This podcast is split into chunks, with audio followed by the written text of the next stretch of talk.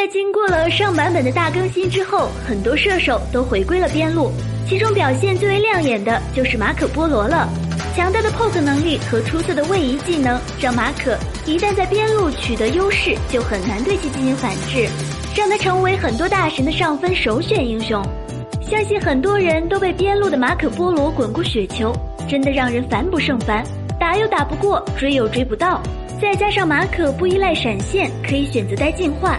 让很多想要通过控制去针对他的玩家头破血流，就连被誉为真正的战士狄仁杰也很难在马可手下讨得便宜。那么马可波罗走边路是不是就意味着无敌了呢？当然也不是，王者荣耀官方不会同意有无敌英雄的存在，马可波罗自然也有他的天敌存在。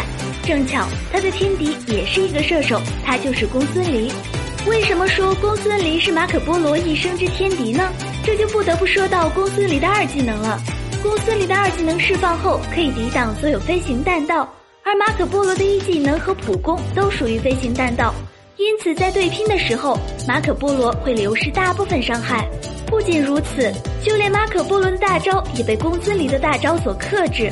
公孙离的大招强制位移，可以将马可波罗的大招直接打断。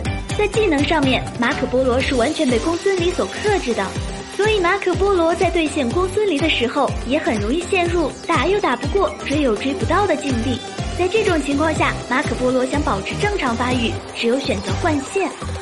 大家对马可一生之敌是公孙离有其他不同的看法吗？欢迎在评论区留言补充。